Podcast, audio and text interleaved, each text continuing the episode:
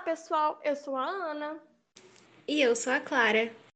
E estamos começando mais um episódio do podcast oficial de Doni Darko.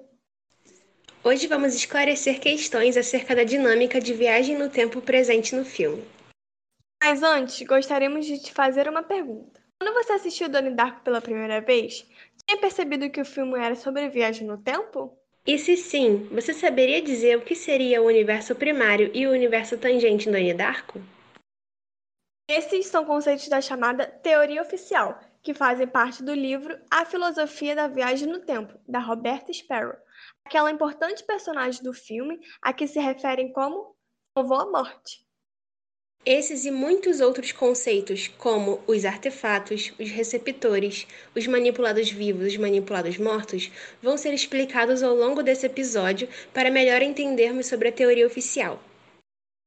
Para nos ajudar a explicar tudo isso, chamamos o nosso parceiro Lucas do canal Desvendando. Ele faz análise de filmes e séries de suspense e terror e que, claro, é muito fã de Donnie Darko.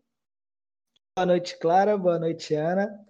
Aqui quem fala é o Lucas. Muito obrigado pelo convite. É uma honra estar aqui falando desse clássico cult de 2001 que levanta discussões até os dias de hoje. Com certeza, Lucas. Nós que agradecemos sua participação e acreditamos que sua abordagem será muito enriquecedora no episódio de hoje.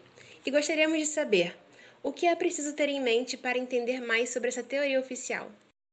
Bom, primeiramente, vamos recapitular os, os acontecimentos do filme. Na primeira cena, nos deparamos com algo bem atípico, onde vemos Donnie Darko deitado de pijama no alto de uma colina. Logo depois, conhecemos mais da personalidade do nosso protagonista, um jovem com tendências esquizofrênicas